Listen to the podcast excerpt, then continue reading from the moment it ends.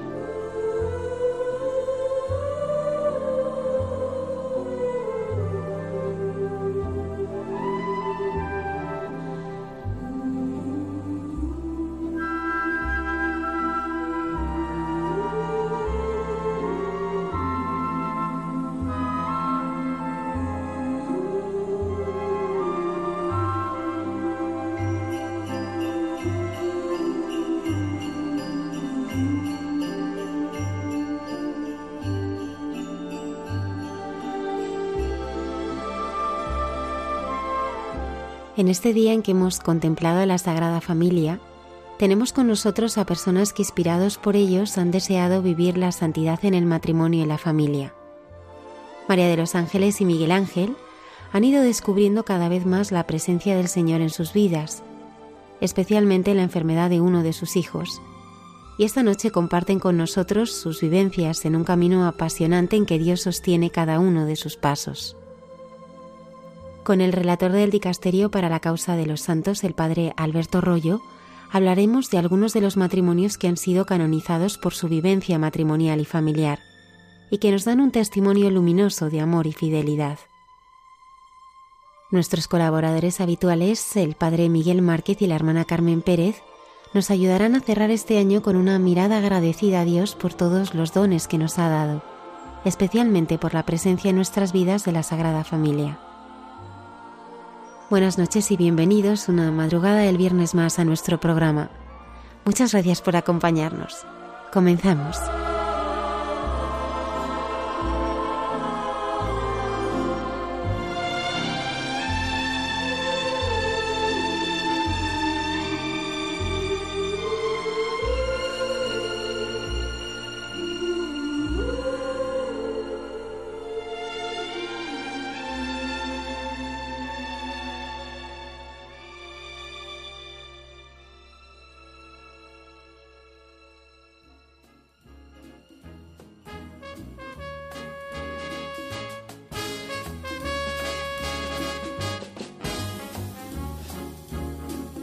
Just hear those sleigh bells jingling, ring, ting, tingling too.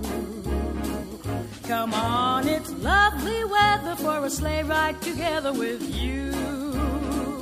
Outside the snow is falling and friends are calling you. Come on, it's lovely weather for a sleigh ride together with you. Giddy yap, giddy yap, giddy yap, let's go. Let's look at the show. We're riding in a wonderland of snow. Giddy yap, giddy yap, giddy yap, it's grand. Just holding your hand. We're gliding along with the song of a wintry fairyland. Our cheeks are nice and rosy and comfy cozy are we.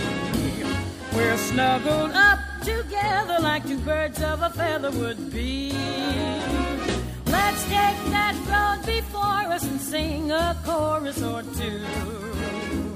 Come on, it's lovely weather for a sleigh ride together with you. Los Ángeles y Miguel Ángel, como decíamos, llevan 21 años casados, son padres de cuatro hijos, de Pelayo, de Beltrán, de Lorenzo y Nuño. Primero, estamos hablando, ya, hemos sabido, ya sabemos que eh, aquello empezó una conversación en la facultad, que empezó directa, te quieres casar conmigo, es una buena manera de empezar. Eso sí que es un flechazo, ¿eh? sí. Pues conocisteis allí en la universidad, ¿no? Sí, sí, sí, era, en la facultad estudiando historia y solamente se me ocurrió entrar a hablar con ella diciéndole que si se quería casar conmigo. me esperaba todos los días, yo tenía una mirada clavada y, y, miraba para atrás y estaba él mirándome todos los días hasta que le hice caso. Pero es curioso, María Ángeles, me contabas antes que había una anécdota cuando tú tenías siete años. Sí, yo, yo de pequeña cogí, cogí una, una libreta y inventaba nombres eh, ficticios y teléfonos de números de teléfono ficticios. Y uno de esos números de teléfono era su número de teléfono. Calcado. Todos los números. Todos los números. Y en el mismo orden. Vosotros siempre habéis vivido la fe sí hemos vivido la fe lo que pasa es que éramos, venimos de familias cristianas, practicantes, pero como por lo menos nosotros vivimos así, solía ocurrir, llega un momento en el que te relajas, seguíamos teniendo fe, pero éramos los que decíamos de los famosos católicos no practicantes, que ahora dices que eso cómo es posible. Pues, pues sí, cuando éramos novios, pues a lo mejor íbamos de viaje, visitábamos iglesias, nos gustaba, teníamos fe, yo le pedí que se casara conmigo delante de la Virgen del Cerro. Eh, sí teníamos fe, sí la vivíamos, pero sin embargo no asistíamos a la, Eucaristía. Era... Fuimos poco a poco, luego, evidentemente, cuando nacieron nuestros hijos, cuando nació Nuño, cuando empezamos ya los domingos a ir a misa con, nuestro hijo para que fuera adentrándose y viviendo la fe, y es cuando ya retomamos realmente el, empezar a ir a misa, pero durante el noviazgo no éramos, no éramos habituales de la iglesia, con fe, pero no habituales de, de los sacramentos. Para vosotros, ¿cuál fue la clave, las claves de vuestro noviazgo? el, noviazgo siempre me lo tomé, mm, evidentemente me, me parecía una persona excepcional y yo lo que quería era estar con ella. Eh, yo me acuerdo, estábamos efectivamente del, equipo de rugby y nos íbamos a celebrar los terceros tiempos y yo elegí los terceros tiempos porque lo que me apetecía era estar con ella o salíamos entre los hermanos y también empecé a distanciarme porque lo que me apetecía era estar con ella y no es no era una renuncia, no era una renuncia a estar con mis amigos, ni a estar con mis hermanos, ni muchísimo menos. Era que yo lo que quería era mi tiempo libre era estar con ella. Yo entendía el noviazgo como que todo mi tiempo era para ello. Yo si tenía un momento de alegría tenía que ser con ella y si tenía un mal momento tenía que compartirlo con ella. Y así sigue siendo. Yo es como he interpretado siempre lo que es la, relación de pareja y, y así la he vivido siempre. A mí me atrapaba eso. a mí me atrapaba. Yo, yo voy más al tran tran. Yo no, no me planteo nada. Yo voy así. Y él me, me aducía. y quedamos el sábado y quedamos el domingo. Y no, el domingo ya no. El domingo, sí, sí, el domingo también. y hasta hoy. ¿Y qué recordáis? ¿Qué momento así recordáis mejor del día de vuestra boda? ¿hay algún momento así que uno recuerda con especial fuerza? Yo del día de, la boda no especialmente. Yo sí, te, yo sí tengo una imagen que la tenemos en la mesa del salón, que es una foto nuestra mirándonos con, con una cara de, de, querernos muchísimo. Como se están mirando en este momento. Y que quiero que lo vean nuestros hijos todos los días, para que ellos sientan eso también, para que lo vean. Yo fue en el momento de ponernos los anillos, tengo unos dedos bastante nudosos y, y no me entraba el anillo y entonces ella estaba apretando, encima era un 16 de agosto, con lo cual tampoco el dedo iba suave. Y entonces hay una imagen que yo siempre le he recordado y que encima la, la, cogió bien el fotógrafo, que era, no entraba, ella en ese momento me miró hacia arriba con una cara de decir, no puedo, con unos ojos muy grandes y es una mirada que tengo, que tengo clavada. El nacimiento de vuestro primer hijo lo vivisteis con, con mucha alegría, ¿no? Porque sí un poquito. Sí, sí, estuvimos tres años sin poder concebir, sin ningún problema físico. Mm. Pero no venían los niños, entonces de repente cuando vino, ya mi madre falleció hacía tres meses, mi padre también, y justo nos pilló en esa época en la que no pudimos decirles que íbamos a tener un niño, pero fue genial. Sí. Fue maravilloso. En esto eh, hablabais pues un poco como la fe va llegando casi al ritmo de los niños, ¿no? Sí. Eh, ¿Hay algún momento que supone un paso más decisivo en este, en este caminar de la fe? En este retornar a la fe, en este profundizar, o como lo queramos llamar. En, en el ámbito de la familia sí hubo hubo uno claro, que fue el con Pelayo, con nuestro hijo pequeño, que a los tres años le, le diagnosticaron leucemia. Y, y, evidentemente es un momento que, que, cuesta, que cuesta mucho, pero que también gracias a Dios parece que nos fue ayudando y encaminando para, para integrarnos en la iglesia. Nosotros, como decíamos, habíamos vivido la, la, fe siempre de una manera relajada, por decir de alguna manera. Nos íbamos adentrando, ya éramos de, de misa dominical, eh, fuimos a la JMJ, fuimos a, la jornada de la familia en Milán, empezamos, y parece que, vino todo seguido. Vino la JMJ, empezamos a conocer gente, a Milán, conocimos más gente, fuimos a un encuentro de familia de la diócesis de, de Getafe en Tortosa, conocimos todavía más gente, y justo a la vuelta de Tortosa es cuando diagnostican a, a Pelayo la leucemia y, y, es sentir la inmensa fuerza de la oración de la iglesia como no es una palabra, es decir, es cuando tú pasas de que alguien te hable de la oración y de la fuerza de la oración y tú oyes palabras sin darle más importancia y pasas a sentirlas en primera persona. Y, y carape, eso te lleva a cambiar la vida, porque te ayuda a, enfrentar la, la, barbaridad que es un hijo luchando, te ayuda a enfrentarla con, con, una mirada totalmente distinta. Fue, fue evidentemente un momento complicado que, no, que nos sigue marcando hoy. ¿Cuántos años han sido de lucha para Pelayo y para todos?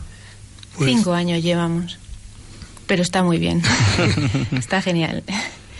Y la oración, el poder de la oración, la oración ha hecho que estemos tranquilos, que pasemos la enfermedad de Pelayo con tranquilidad y que Pelayo la haya vivido contento, que es muy sorprendente y alguien puede pensar que estoy mal, pero es verdad que Pelayo tiene una sonrisa especial y eso es gracias a, a la oración de toda la gente. En esto yo soy, yo soy testigo de esa sonrisa. ¿eh? Me impresionó tanto la, la, primera vez que vi a Pelayo ya con, con la enfermedad, eh, lo conté en la homilía de ese día. Había estado en vuestra casa y cuando llegué, pues pues es lo que me... Pues, no, pues no, no, me acuerdo cuál era el evangelio, para mí lo que me salió es hablar de la sonrisa de Pelayo, me había impresionado muchísimo. Y después de misa se acerca uno de los que estaban en misa y me dice... Oye, este niño no es uno que el padre es muy alto que va a la adoración perpetua. sí, claro, ya decía yo, pero me salió a hablar porque es que fue, me impresionó muchísimo que un niño tan pequeño, pues claro, sin pelo ya en la cabecita, pues, pues con, pues con hinchazón de la cortisona, o sea que, uh -huh. y, y, esa sonrisa, es que era, era, Dios, ¿no? Dios te habla a través de esa sonrisa, es claramente, o sea, es de estas cosas que dices, he tocado el cielo en este momento, viendo esta sonrisa. Entonces, eh, claro, vosotros eso ahí os, os, habéis sentido muy apoyados, ¿no? En, por, por, tanta gente, ¿no? Sí, sí muchísimo. Ha sido lo, lo, que hemos comentado de todas estas personas la iglesia viva, auténtica, que Dios puso en nuestro camino previamente para, para soportar esta, esta situación, la enfermedad, pero también era curioso ver cómo gente del colegio eh, que en principio no son creyentes, eh, te decían lo mejor que para mí se le puede decir a una persona que está pasando por un mal momento. No eran palabras de ánimo, ya verás como todo pasa. Lo que más nos gustaba era rezamos por tu hijo. Y que una persona que no va a misa, una persona que sabes que no es especialmente creyente, que te diga como palabra de apoyo, rezamos por tu hijo, es algo impresionante, es algo impresionante. El, y, y, también en, en, el hospital, ver también como los padres. Eh, hay una anécdota debíamos de ser una familia que creíamos que éramos insoportables. Porque no, yo, nosotros somos siete hermanos, María Ángeles son seis, estamos en la habitación de, del hospital con niños eh, sin defensas y resulta que, que venían a vernos y, Pelayo empezaba a reírse y a reírse y una juerga en la habitación que entraban los padres de otros niños a ver qué lo que ocurría, todos tan alegres y al lado nuestro había un chavalillo un, eh, de, de 12 años que estaban preparándole para un trasplante. Eso es una. Se habla fácil de un trasplante, pero un trasplante es una barbaridad. Bueno, pues estaba el, el niño fatal, lo estaba pasando muy mal, el, la madre llorando a todas horas casi, y nosotros le pedíamos perdón por la risa de Pelayo, y ella nos decía que no pasaba nada, que, que eso le daba alegría a su hijo, y creíamos que eran palabras. Pero un día se conocieron los dos en una revisión periódica del hospital ya, cuando le dieron, cuando ya salieron del hospital, y dijo a la madre, mira, este es Pelayo. Y el niño le dio las gracias a Pelayo porque sus risas, oír las risas de Pelayo le daban la vida. Eh, se puede decir que Dios os fue preparando para ese momento porque habláis un poco de la JMJ, de, luego la Jornada Mundial que es un año después en Milán, eh, Tortosa que es ese verano, o sea, eh, es un camino en el que se va como configurando esa red que luego os va a sostener, ¿no? Sí. Sí, y les hemos dado las gracias a todos porque es verdad que nos ha ido preparando poco a poco y poco a poco y más todavía, y más todavía, porque Miguel tenía que trabajar todos los días. Miguel no podía ir al hospital salvo cuando salía de trabajar. Entonces yo los sábados iba a, la ermita de la Virgen de los Ángeles a rezar por Pelayo y Pelayo era mi obsesión y Pelayo y sus hermanos que sufren mucho y Pelayo y Pelayo. Entonces la Virgen me dijo, reza por Miguel, porque Miguel está sufriendo porque no tiene revisiones de médicos y yo me di cuenta que tenía un San José en casa. y era Miguel. ha habido un, trípode, ¿no? Que habéis hablado antes y que os ha ayudado muchísimo, ¿no? La providencia, habéis hablado, la iglesia y la oración. También vais, y el Señor os ha regalado el poder tener la capilla de la adoración perpetua cerca, ¿no? Sí, es que ha sido, es que ha sido un todo, el ver cómo poco a poco vas profundizando, te va adentrando, pero ahí hay que añadir el tema de la capilla de adoración perpetua. Cuando se abría Getafe, yo iba de vez en cuando, he pasado a lo mejor un ratillo a rezar sin comprometerme en nada, de ir a lo mejor un día a la semana a estar 10 o 15 minutos, a estar ya a la hora, sin comprometerme, pasé a dos horas, a dos días, a ya voy todos los días. Y a continuación misa, es el no perderme una. Y, y, van notando efectivamente la, la, la, fuerza de esta persona que dice, eh, que dice Javier, eh, de la capilla de adoración perpetua, que fue de las primeras personas que también se le comenté, porque le veía también a él todos los días y le pedí que rezara por Pelayo. Me costó mucho decirlo porque me emocionaba, pero, pero se puso, se puso en marcha. Entonces, eh, sí es cierto, eh, también entramos, eh, vino una amiga de toda la vida de, María Ángeles, que si conocíamos la adoración nocturna, y nos metimos en la capilla de adoración, nos metimos también en lo que es adoración nocturna española y empezamos también ahí y nos parecía bien, pues ya había salido Pelayo del hospital y entonces nos parecía bien porque como era por la noche, podíamos estar un rato allí rezando y, y no desatender a nuestros hijos. Se quedaban ahí tranquilos en casa y nos podíamos acercar a rezar con la casualidad de nuevo, esas casualidades entre comillas, que de nuevo la, eh, la Divina Providencia, y que la sección de Getafe de San Rafael. Y nosotros siempre habíamos encomendado, sobre todo con Nuño, que era muy seguidor de, del Ángel de la Guarda, pero lo curioso es que cuando a Pelayo empieza el tratamiento fue el viernes 28 de septiembre, que es mi cumpleaños, lo hicimos ahí, y la primera misa a la que yo pude asistir fue la de Vuela, San Miguel Arcángel, y el sacerdote que fui, habló precisamente de San Rafael de una manera especial y encima ese sacerdote había coincidido con él en Tortosa y también había tenido una conversación con él sobre San Rafael. Y hay más todavía de San Rafael de, de, casualidad. Es decir, así es siempre un, un ver cómo parece que, que, la divina providencia. Mi madre a, Pelayo, cuando nació, a todos le regalaba una imagen de la Virgen, pero a Pelayo le regaló una imagen del ángel de la guarda. Y, y parece que todo efectivamente de alguna manera Dios nos ha ido dejando unas miguitas de pan que si queremos las cogemos, que si no queremos no las cogemos, pero es muy recalcitrante Dios y si le dejamos una, no importa porque nos dejaba otra.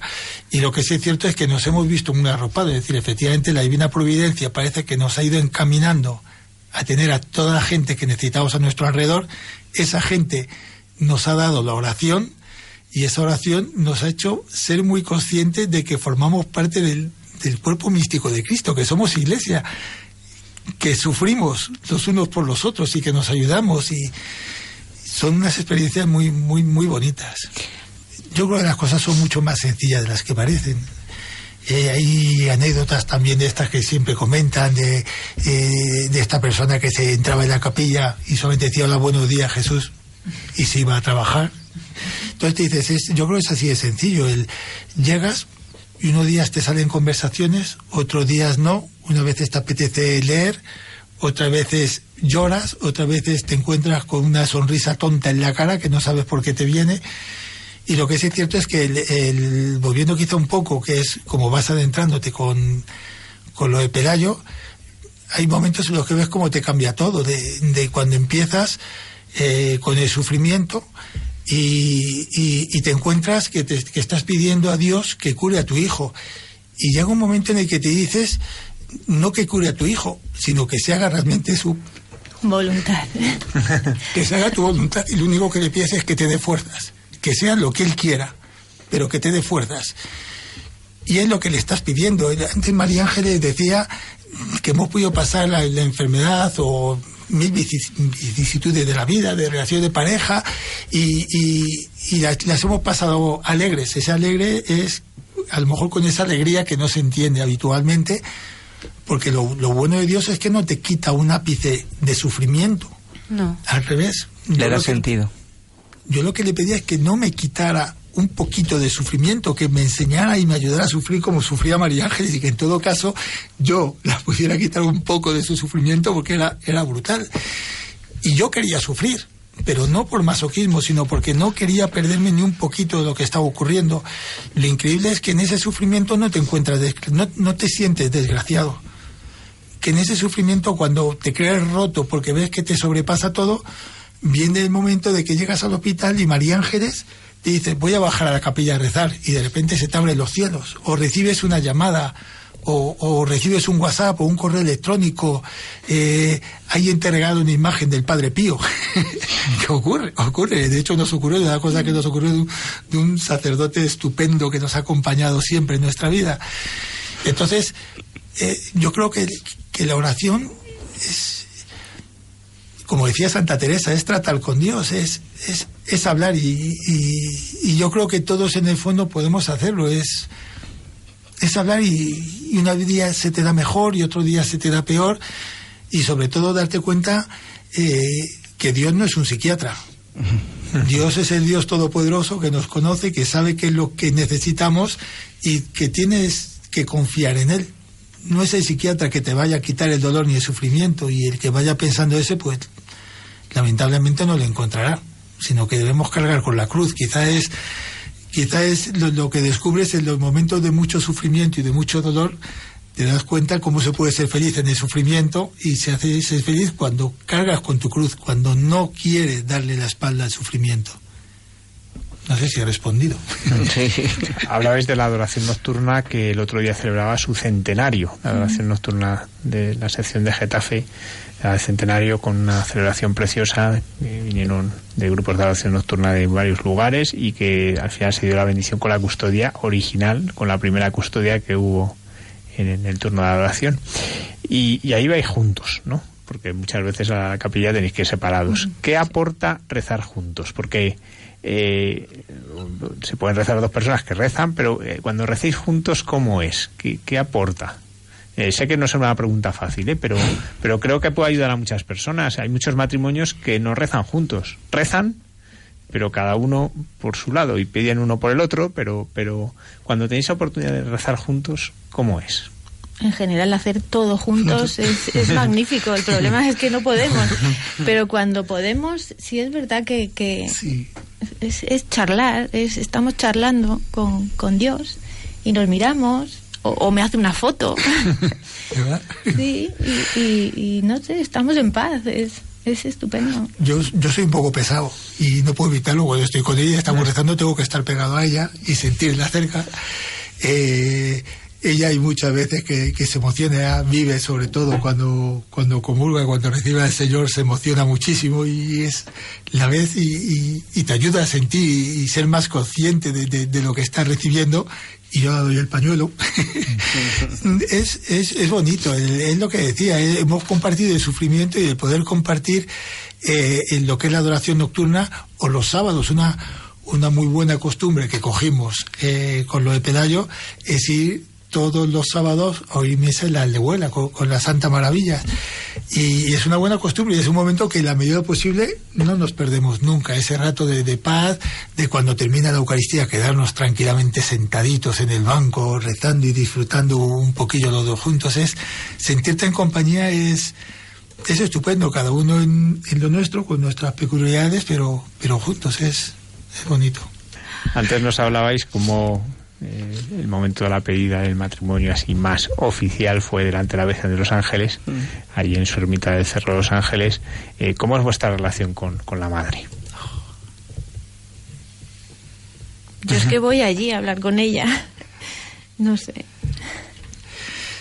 Mira, yo con la madre, pues yo volver un poco a, a todo esto. Yo era, yo, he ido descubriendo poco a poco lo que es el rosario, lo que es la colonia de la Divina Misericordia, y yo al principio cuando rezaba el rosario me lo inventaba. Y lo mismo que cuando hacía Vía Crucis me lo inventaba. Hasta que un día eh, encontré un folletito con, con, el, con el rosario. Bueno, pues digo esto porque mi relación con nuestra madre es, en primer lugar, eh, eh, nos sentimos muy carmelitas.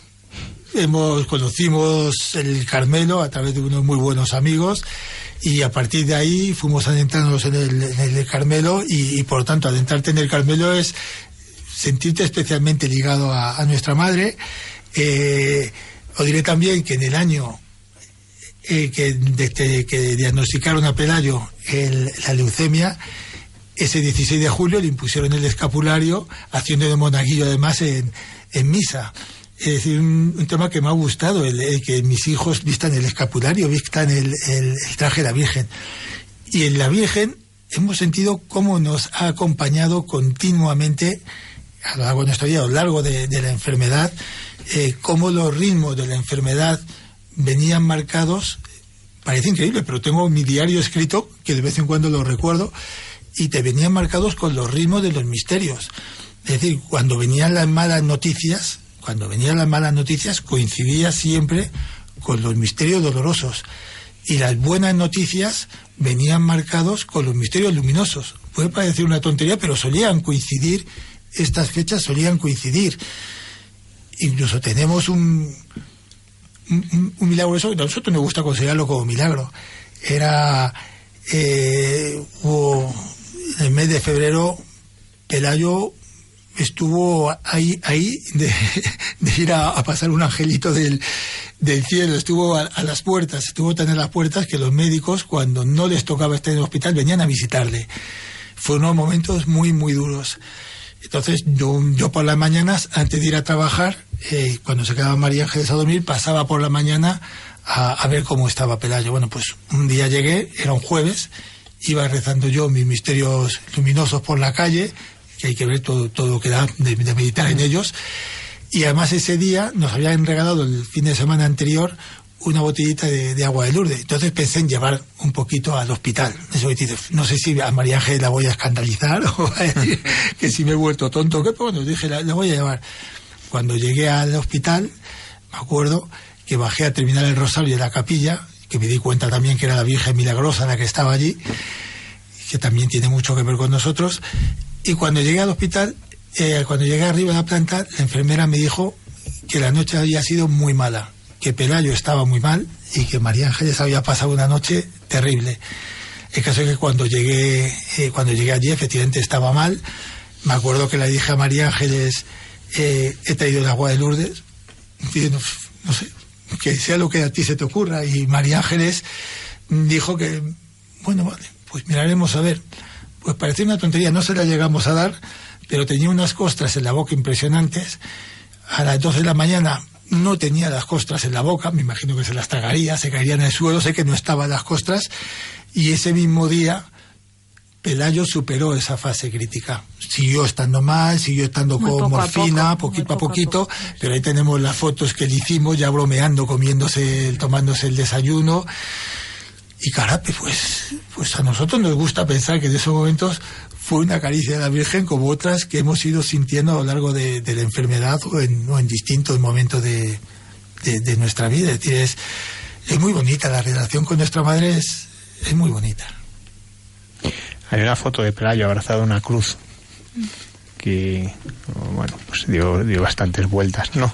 En aquel momento, como vosotros ¿Qué habéis aprendido de Pelayo en esta enfermedad? Me están enseñándonos la foto. la foto está famosa de la cruz. La cruz que lleva es eh, la cruz que llevó una carmelita descalza durante su vida en, el convento. Es, es la tía de, de los amigos que nos adentraron en el Carmelo que era el conductor, el padre precisamente de, de la Madre Maravillas. Bueno, pues eh, esta, esta hermana, eh, Antonia de los Ángeles, falleció de cáncer y su, su familia nos dejó esta cruz. Y esta foto la hice porque eh, la teníamos ahí, por la noche rezábamos y yo estaba haciendo cosas y cuando me quiero dar cuenta estaba Pelayo agarrado a la cruz y mirándola con un amor y una atención y dije, Dios mío, no me lo puedo creer. Y dije, y intenté hacer una foto y ya fue imposible. Ya se cambió, ya se le cambió y empezó a reírse como veis aquí en la foto. Y dije, ponte con la cruz que te voy a hacer una foto. Y es esta, es esta la foto. Es decir, es eh, lo, de la, lo de la Virgen, ¿cómo fue? No, Pelayo nos ha enseñado a, a- a llevar a llevar la enfermedad como él la llevaba, con alegría, y nosotros no podíamos dramatizar la enfermedad porque él porque él lo llevaba de una manera muy normal. Esto es lo que me toca ahora y esto es lo que tengo. Y, en una ocasión estaba en casa, estaba muy mal, tumbado, con una manta tapado, y yo me acerqué y le pregunté, Pelayo, ¿cómo estás? Y me, me dijo, me duele mucho, estoy muy mal. Y yo le dije, rézale a la Virgen para que te ayude. Entonces él se destapó y abrió la mano y tenía una Virgen de Montserrat muy chiquitita. Se lo estoy pidiendo, pero no me escucha. Entonces nos ha enseñado todo, todo, todo. Es un niño que cuando ve a otra persona que está enfermo, le está pasando mal, le abraza, eh, le quiere, se preocupa mucho, se preocupaba por los otros niños. Había, había un niño en el hospital, dando en anécdotas, había un niño en el hospital que cuando detectaron la, la leucemia dejó de hablar. Se enfadó, se deprimió y no, no hablaba y estuvo así durante un par de meses. Las primeras palabras que dijo fue eh, que entraba a ver, entró a ver a Pelayo a ver quién era ese niño que se reía a todas horas. Y entonces fue cuando entró a ver a Pelayo, el niño empezó a reír y empezó a hablar.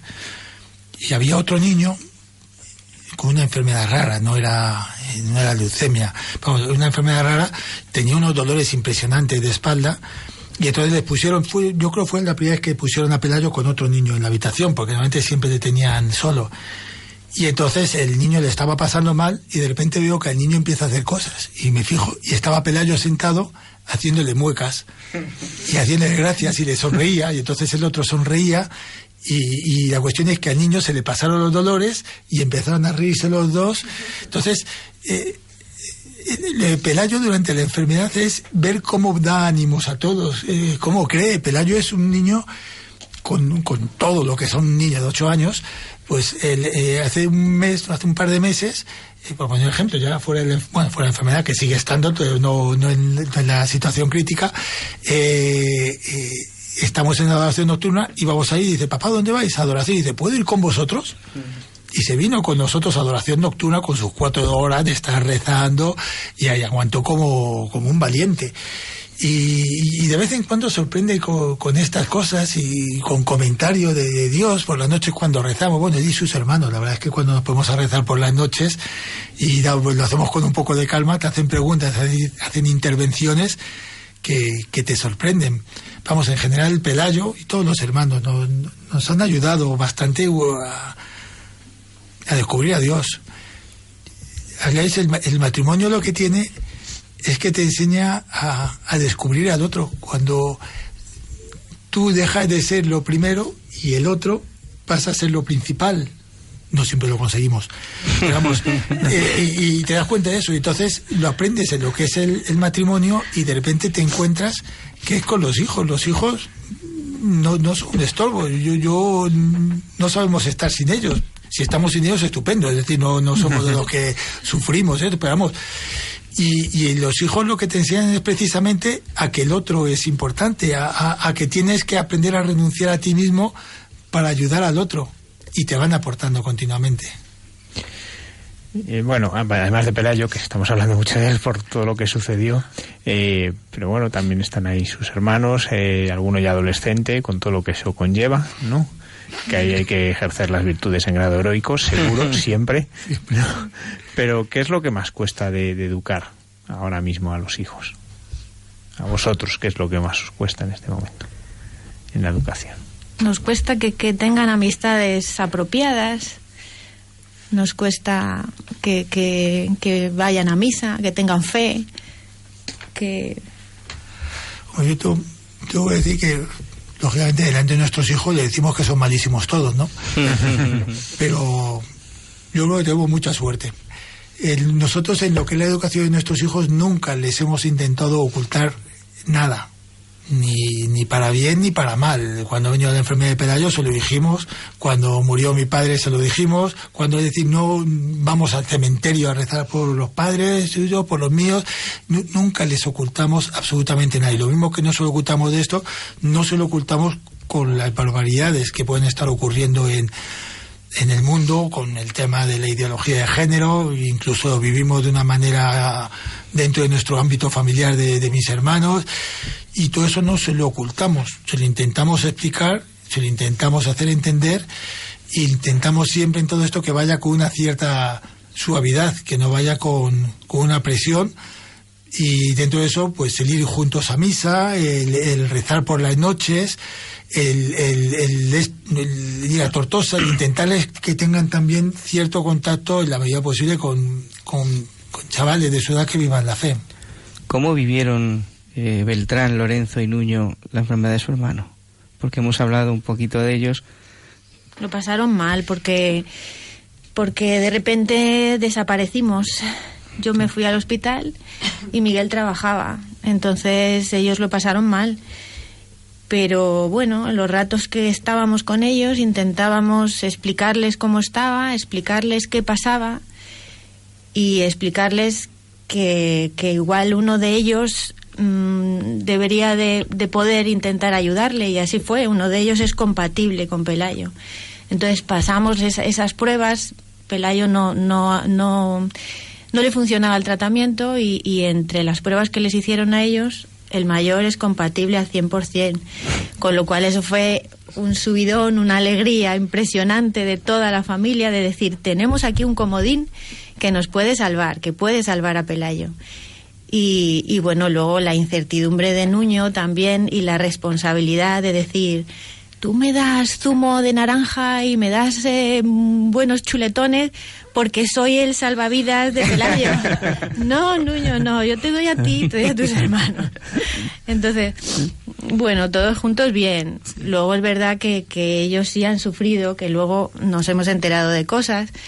De hecho, un día estábamos comiendo, Pelayo estaba dado de alta y estaba en casa, estaba bastante bien. Y estábamos comiendo y Beltrán, que, que lleva con Pelayo 15 meses, se llevan los dos, estaba comiendo y estaba llorando. Y de repente, ¿por qué lloras? Una compañera de clase me ha dicho que Pelayo, que Pelayo tiene leucemia y que leucemia es cáncer y que Pelayo se va a morir. Entonces Pelayo soltó el tenedor y dijo, dile que sepas, que se entere, que yo no me pienso morir. O sea, que dime cómo se llama y dile que yo no me pienso morir. Entonces, así lo hemos vivido, pero yo qué sé, yo creo que, Bien. que lo hemos vivido na- de una De manera natural. Con naturalidad. Sus hermanos, cuando estaba de alta Pelayo en casa, cuando tenía fuerza, lógicamente, pues si se tenían que meter con él, se metían. Si le tenían que regañar, le regañaban. Y si tenían que dar una patada, se la pegaban. Es decir, con lo cual también ha venido bien porque hemos intentado también que a la medida de lo posible a Pelayo no recibiera un trato especial por estar enfermo. Lógicamente dentro de la enfermedad le tienes que cuidar, pero cuando había peleas entre los hermanos, pues se tenía que buscar la vida y, los hermanos pues le querían, estaban atentos, pero si tenían que, que regañarle o pelearse, pues evidentemente el, trato era normal, era, era un trato normal entre ellos. Bueno, pues muchas gracias por haber compartido con nosotros pues eh, pues todo esto, ¿no? Y especialmente este deseo de santidad en el matrimonio y en la familia. Hemos visto, como decíamos, matrimonios santos, pero vosotros estáis Bueno. buscando eso, ¿no? Lo buscáis y luego, a ver, con las dificultades. Dice Amoris Leticia que no existe la familia perfecta. ¿M? O sea, No, eso no hay que partir siempre. menos, o sea, y además la preten- ni, ni hay que tener nunca la pretensión de serlo, o sea, que eso está claro, ¿no? Pero si estáis en camino, sí que lo deseáis, y eso es lo que es importante, ¿no? Que luego eso tiene sus dificultades, que no todos los días uno sabe poner el primero al otro, que, pues, pues bien, si es que ese es parte del camino, ¿no? O sea, somos iglesia militante, ¿no? Los que militan, los que luchan, los que combaten, ¿no? Y que tenemos, pues, esa imagen de los santos que son modelo, intercesores, pero que son modelo de, de una santidad que es posible, ¿no? Y eso es el gran regalo, ¿no? El ver cómo el Señor pues va respondiendo, ¿no? Vosotros habéis visto la respuesta el día de vuestra boda decíais en la salud de la enfermedad jamás pensaríais que era la enfermedad de uno de vuestros hijos no pues uno no piensa en eso no lo sabe y vosotros lo habéis encontrado y que ahí eh, se ha fortalecido el vínculo matrimonial que ahí habéis crecido no pues eh, ahí uno va viendo la obra de Dios. Pues queremos agradeceros el, haber compartido con nosotros esto, que agradecemos también a vuestros hijos, supongo que lo estarán oyendo. Pues muchísimas gracias, María Gracias a vosotros. Gracias a vosotros.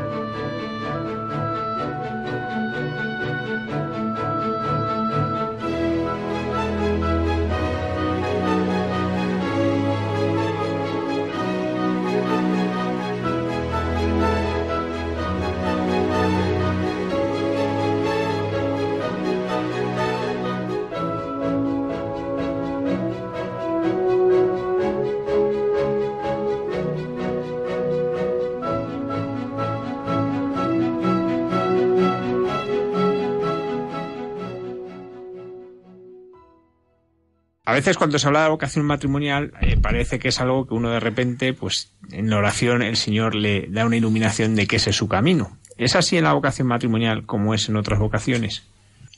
Sí, yo creo que cuando uno se toma en serio su vocación cristiana, esto es se da cuenta que, que la vida es una vocación. Esto es que el Señor nos puso en este mundo por una razón, que tiene un sentido en nuestra vida, que vivimos con un sentido, morimos con un sentido y todo conduce a- hacia el mismo fin que es la santidad y la plenitud de la santidad, que es la vida eterna, pues entonces se da cuenta que todo lo que vives mm, contribuye a esa santidad.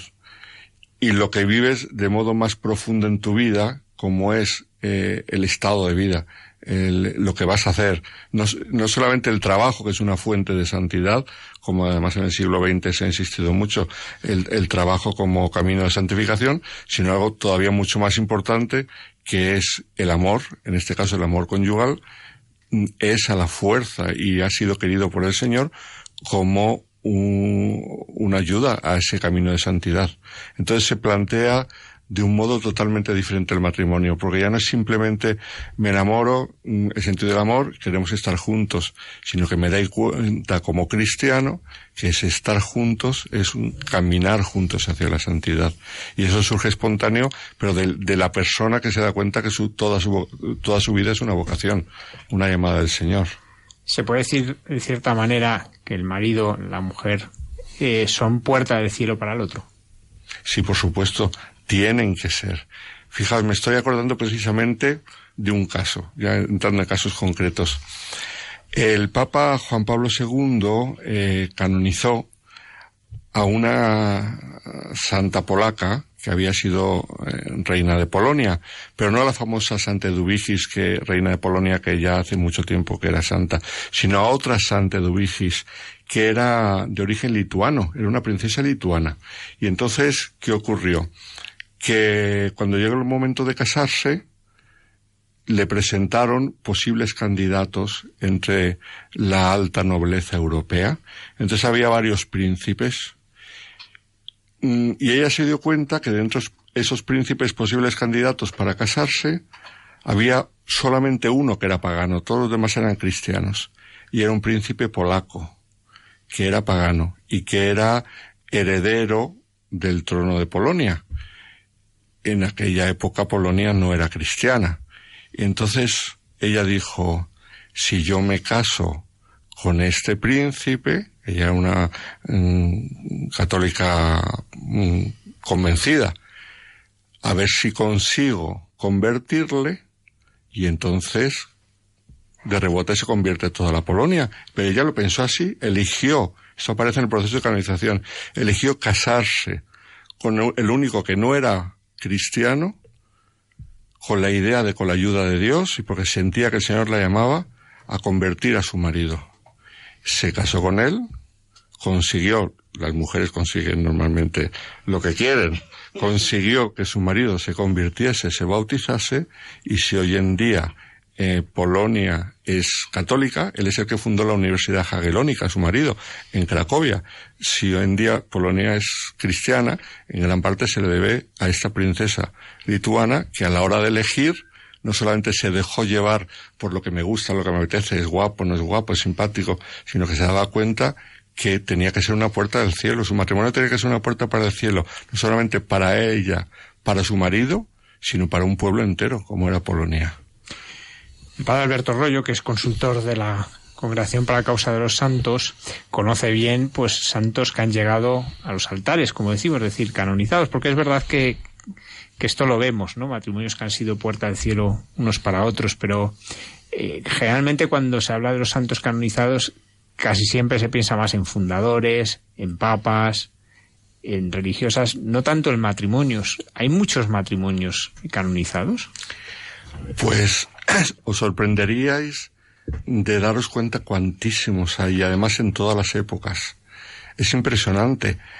Claro, por desgracia, mm, durante mucho tiempo se ha insistido mucho en los fundadores, las fundadoras, los maestros de espiritualidad, pero la Iglesia nunca jamás ha puesto en un segundo lugar a los matrimonios santos, sino ya desde el principio, desde los primeros siglos, luego podemos hablar de mártires, pero luego, llegada la paz de la Iglesia, familias enteras santas, en la Edad Media. Es impresionante. Si queréis, luego nos vamos parando poco a poco. Ejemplos tenemos en la Edad Media de matrimonios santos el único momento en el cual a lo mejor se ha descuidado un poco la figura de los matrimonios santos ha sido en la época de la contrarreforma, porque como los protestantes insistían tanto en, el pueblo sacerdotal, en sacerdocio de los fieles y en la iglesia mm, no jerárquica, entonces reaccionó la iglesia católica destacando mucho figuras de, sacerdotes y de religiosos. Y entonces, eh, en esa época, hay menos ejemplos. Pero luego ya en, en, nuestros tiempos, en la iglesia contemporánea, muchísimos. Y no solamente que ya están en los altares, sino que en proceso, siervos y siervas de Dios, matrimonios, hay decenas y decenas, hay muchísimo. Sería interesante, padre Alberto, si nos podría contar un poco cómo hace la Iglesia para probar que un matrimonio ha sido santo? ¿Es el mismo proceso que se utiliza para los demás cristianos o es un proceso diferente? Fijaos, seglares santos en los altares hay muchísimos. Bueno, la multitud de la que habla eh, San Juan en el Apocalipsis de toda la lengua, pueblo, raza y nación, pues es que eso se cumple, claro. Y como la Iglesia Católica, la inmensa mayoría de los católicos son mm, matrimonios, pues se cumple. Matrimonios santos hay muchísimos. Y de ellos, en los altares, como digo, hay muchos más de lo que la gente cree. Y creo que es muy bueno conocerlos porque animarán a, tantos matrimonios que se darán cuenta como en cualquier circunstancia, incluso en las peores circunstancias, se puede santificar y vivir la vida cristiana en plenitud, que al fin y al cabo eso es la santidad. Pero cuando se trata de los altares, entonces, el que lleguen a, los altares, esto es a la beatificación, a la canonización, una pareja, quiere decir que han sido ya venerados por la gente, lo que se llama la fama de santidad o fama de martirio. A la base de cualquier proceso de canonización está la fama de santidad. Esto es, la gente normal, el pueblo de Dios, reconoce, porque tiene, claro, para esto un sentido especial el pueblo de Dios, para reconocer la santidad, la auténtica santidad de la santidad falsa, reconoce que en un matrimonio concreto se, se ha dado esa santidad. Y entonces, ¿eso cómo se demuestra? Sobre todo por las visitas a la tumba, porque se encomiendan a su intercesión y porque dicen que han recibido favores. Entonces, eso pasa con cualquier fiel cristiano camino de los altares. Pero cuando se trata de un matrimonio, la iglesia es muy cuidadosa, porque no es lo mismo santificarte en el matrimonio que santificarte como matrimonio. Tenemos muchos ejemplos de cristianos que se han santificado y están en los altares siendo casados, pero no en el matrimonio. Cuando se trata de un matrimonio concreto, entonces mm, eh, el proceso que hay que hacer, ya sobre todo en los tiempos modernos, es un proceso en el cual hay que ver la santidad de los dos y la santidad en común. Es una cosa curiosa. La santidad de cada uno individualmente, porque mm, hay que ver cada uno si eran personas piadosas, si eran personas humildes, uno puede ser más humilde que otro en el matrimonio, claro, uno puede ser más sacrificado que el otro, uno puede ser más paciente que el otro, más prudente que el otro, más fuerte que el otro, más bondadoso que el otro, entonces hay que ver un poco que los dos han eh, alcanzado el nivel que llamamos de santidad, de heroicidad de las virtudes, y luego que como matrimonio se hayan santificado, no que hayan sido dos dos raíles de un tren que nunca se encuentran, sino todo lo contrario, que haya sido una barca en la cual los dos han remado juntos en la misma dirección. Que al fin y al cabo ese es el secreto de la santidad matrimonial, eso ya lo sabréis vosotros, eso es matrimonio. El secreto es remar en la misma dirección. Cuando se rema en la misma dirección, entonces se alcanza la santidad. Cuando cada uno rema para un lado, podríamos hablar de casos en los cuales uno se ha santificado a pesar del otro. Pero los que se han santificado a pesar de su cónyuge, bueno, el caso clásico que todos conocemos, Santa Rita de Casia, que tenía un marido insoportable, y entonces ella aguantó con mucha paciencia a su marido, el marido murió joven y luego ella se hizo religiosa, Agustina, pero mm, la vida matrimonial le sirvió mm, para ella de prueba grandísima de su santidad. Pero estaba pensando en otro caso muy curioso. Si vais a Roma, visitáis cerca del Quirinal la iglesia de San Carlo alle Cuatro Fontane, eh, San Carlo a las Cuatro Fuentes, allí está enterrada una beata, la beata Elisabetta Canori Mora, de una vida impresionante. Esa sí que se santificó a pesar de su marido. Estamos en el siglo XVIII, ella venía de buena familia, se casa con un abogado bastante floreciente, pero que tenía problemas, mm, lo que hoy diríamos a lo mejor bipolar o algo por el estilo, porque es un hombre que al principio del matrimonio le dan ataques de celos, sufre una enfermedad fortísima de celos, de modo que no la dejaba salir a la calle nada más que a misa y acompañada por una ama de llaves. Eh, sufrió muchísimo la pobre recién casada, por los ataques de celos. Pero es que luego el marido se fue al extremo contrario.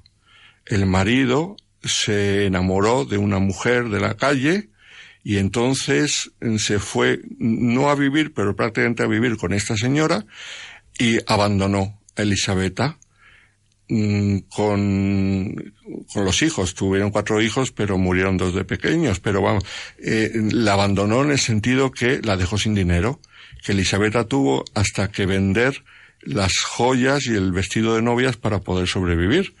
El otro se gastó todo su dinero y cuando venía a casa además era, era violento, era mm, de violencia verbal y de violencia psicológica. Entonces, todo el mundo le recomendó a Elisabetta que, la, que le dejase, que le abandonase y su director espiritual le dijo a ella, déjale, sepárate, tienes toda la razón para separarte. Toda la razón. No tienes por qué aguantar a este hombre que te trata así.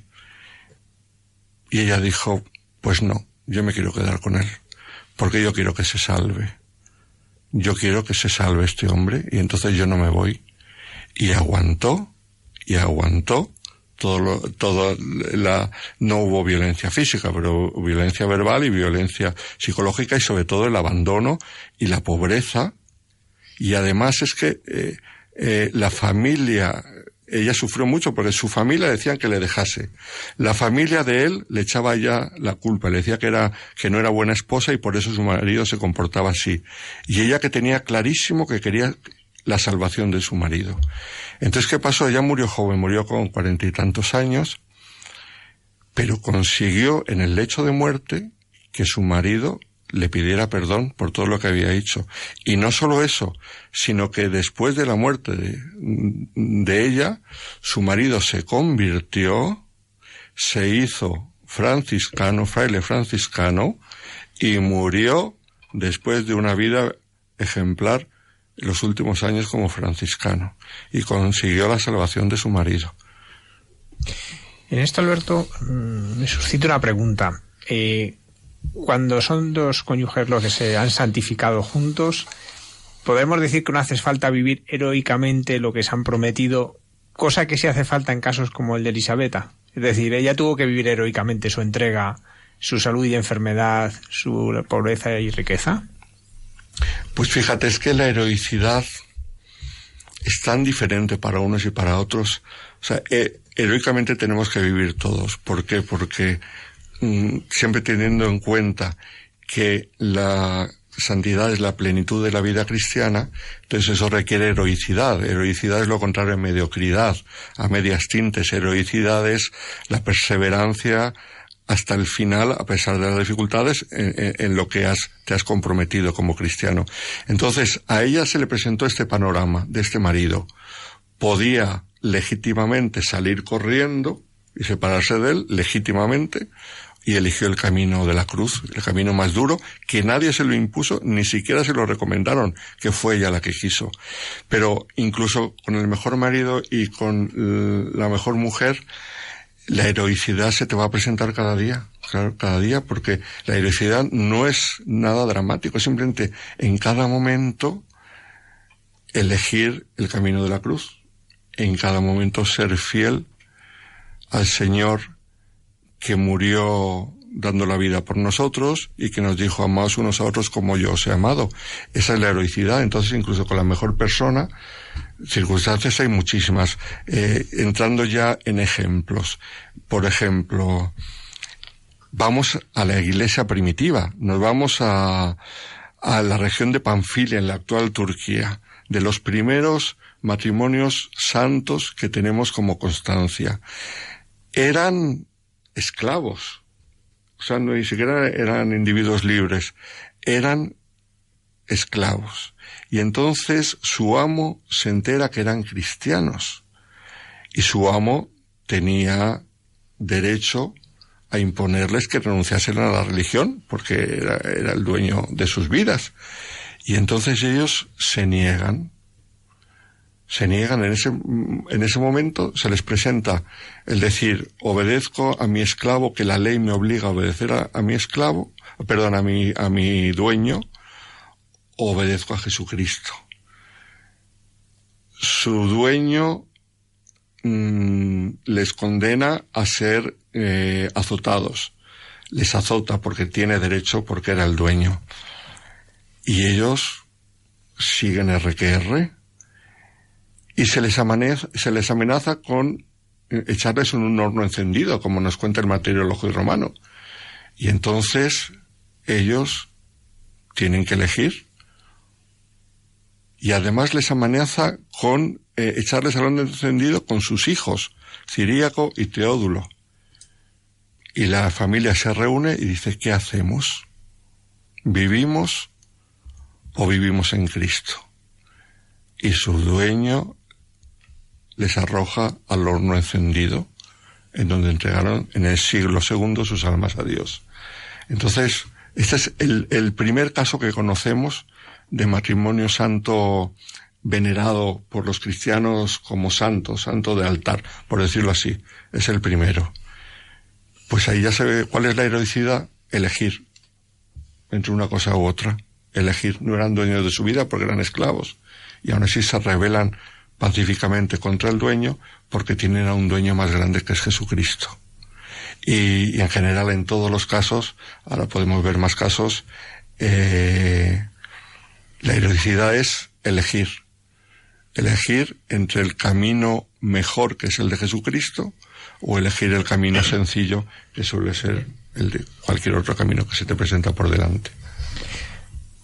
Padre Alberto antes nos decía cómo eh, la época de la Reforma Católica, lo que mucha gente llama contrarreforma también, ¿no? Que fue una época que se, hubo menos canonizaciones.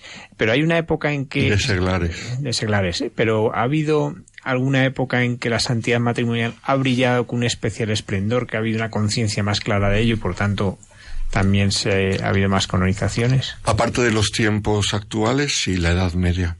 La Edad Media es impresionante, la de casos que tenemos.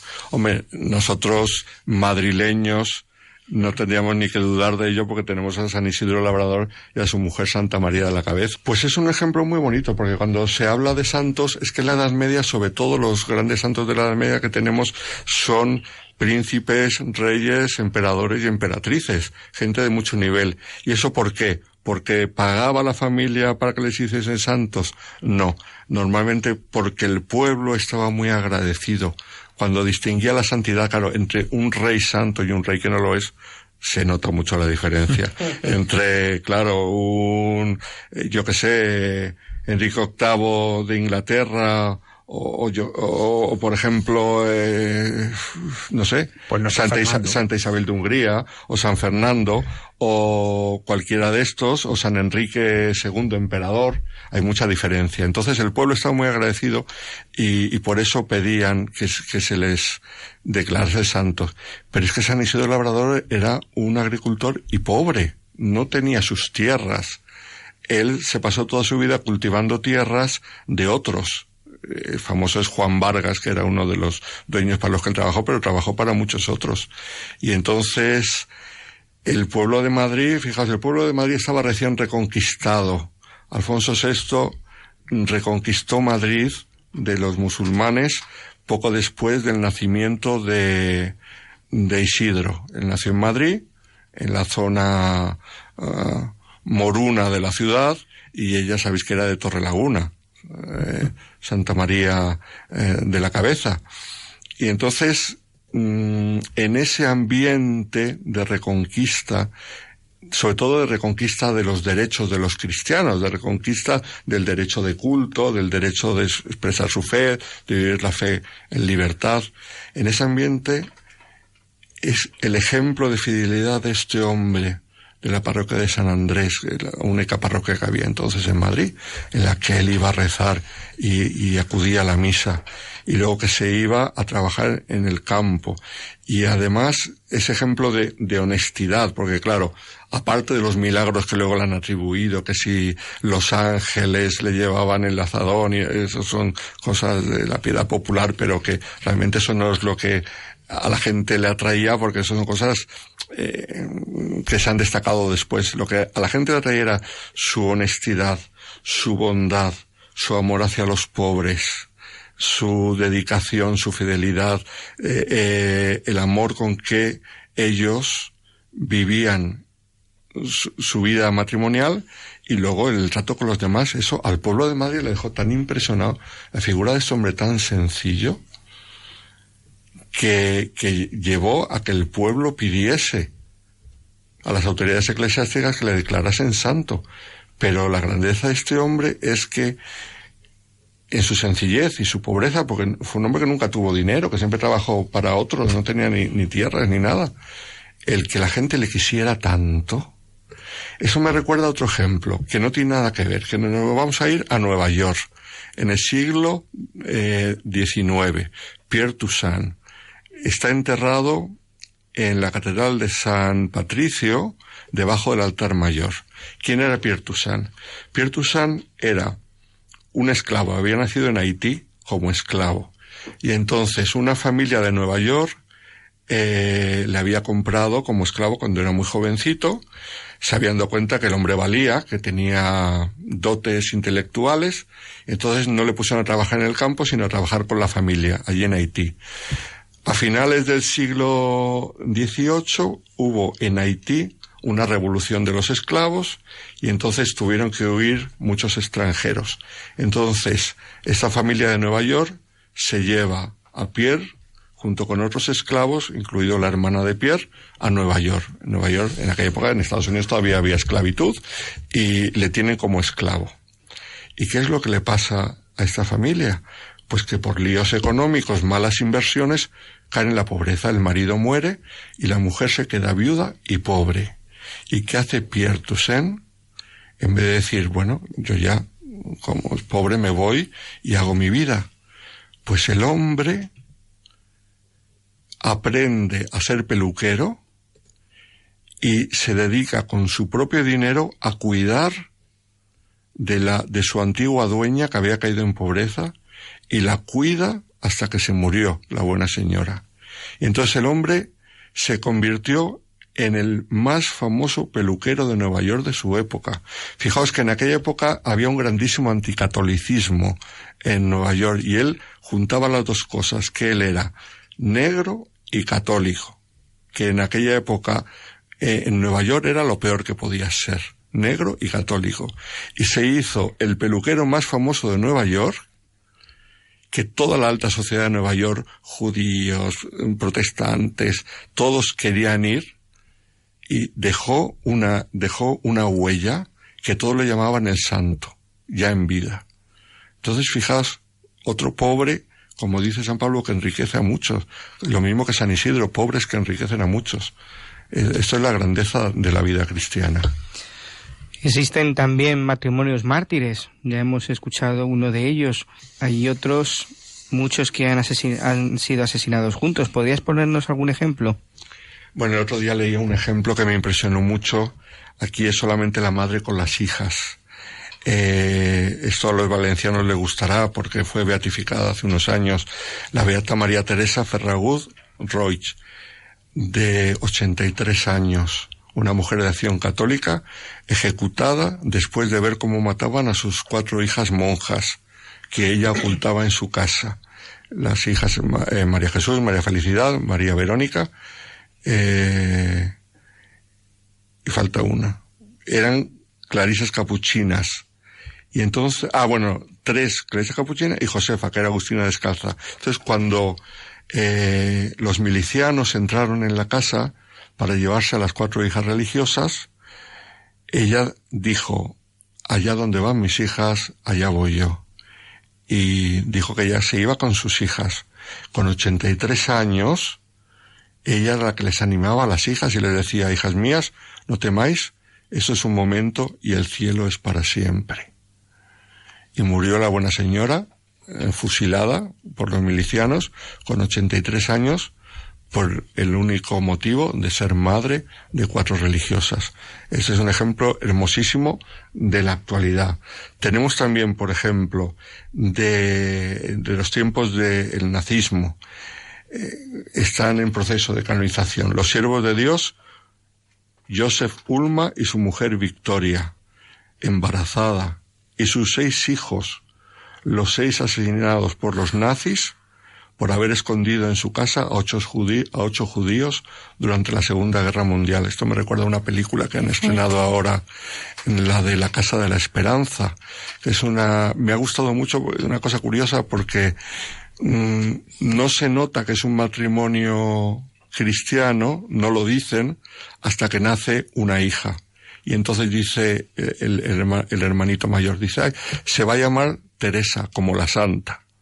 Cuando dice eso, te das cuenta que es un matrimonio cristiano, si no, no hubiesen hecho ese comentario. Y entonces explica, la película es de todos los judíos que salvaron durante la Segunda Guerra Mundial. Eh, Mm, mártires tenemos en toda la historia de la Iglesia tenemos mártires digamos del primer matrimonio mm, que conocemos canonizado como matrimonio que había sido mártir allí en la zona de Turquía de los primeros siglos tenemos muchos muchísimos por ejemplo en el actual Argelia los santos mártires Severiano y Aquila que esposos que fueron quemados vivos en Damasco, en Siria, la pobre Siria con lo mm, sufrida que está hoy en día. Tenemos a los santos mártires Pablo y Tata, cónyuges con sus cuatro hijos, que acusados todos ellos de ser cristianos, entregaron su espíritu a Dios, atormentados con, azotes y otros suplicios. Pero luego además tenemos entre los mártires del Japón, tenemos también en el siglo XVIII tenemos matrimonios. Mártires de Brasil, también en el siglo XVIII, tenemos matrimonios. Mártires eh, más actuales, hay, hay muchos. El fenómeno del martirio, que de modo transversal acompaña a la Iglesia durante todos los siglos, mm, mm, conlleva el ejemplo de muchísimos matrimonios, muchos. Me impresionó mucho el, los padres de don Gavino, el que fue arzobispo de Oviedo, cuando lo detienen a él para llevarlo, vamos, lo llevaban detenido. La mujer, sabiendo dónde lo llevaban, quiso ir con él. Sí. Y, y él dijo, no, no, yo voy contigo. Y le mataron a los dos. Yo quería dar algún ejemplo mm, de, marti- de, perdón, de matrimonios contemporáneos, alguno que le va a gustar a Isaac concretamente. Del Padre Pío. Fijaos, entre, eh, entre los muchos ejemplos que tenemos hoy en día que podemos hablar, eh, si queréis ahora en España y en extranjero, hubo ah, un- una pareja de novios que en el año 1924, ella tenía 17 años y él era mayor, tenía 38. Y entonces tuvieron dudas de si el matrimonio iba a funcionar, porque ella tenía 17 y él tenía 38 años. Entonces eran italianos y acudieron al Padre Pío. Y el Padre Pío, la pregunta era esta, Padre Pío, ¿usted cree que puede funcionar nuestro noviazgo? Y el Padre Pío les dijo, vaya que se va a funcionar. Y tendréis más de 20 hijos. Y no solamente, se casaron y tuvieron 21 hijos. 21 hijos. Sí. Y se santificaron simplemente, eh, eh, simplemente con el cuidado de los 21 hijos y luego muy activos en su parroquia, muy activos en la acción católica, pero fue el Padre Pío el que se lo predijo. Sí. De, si queréis, de, de tiempos contemporáneos tenemos ejemplos maravillosos. ¿Qué es lo que pasó? Juan Pablo II pidió concretamente a los obispos que se promoviesen ejemplos de santidad matrimonial, porque muchos de la antigüedad, como decíamos, eran muy desconocidos y, hacía falta ejemplos modernos. Entonces empezaron muchas causas. La primera de ellas, la que llegó, la primera que llegó a la beatificación, eh, como matrimonio exactamente, fueron Luigi eh, Beltrame Quattrocchi y su mujer María Corsini. Estos, en la posguerra, habían organizado grupos de scouts católicos entre los huérfanos y niños de la calle. Ella tu, era maestra y llegó a ser viceabogado general del Estado italiano. Tuvieron cuatro hijos, una monja, dos sacerdotes y una madre de familia, que acudieron todos a la beatificación de sus padres. Vivían todos, ya eran muy mayores, y acudieron los cuatro hijos.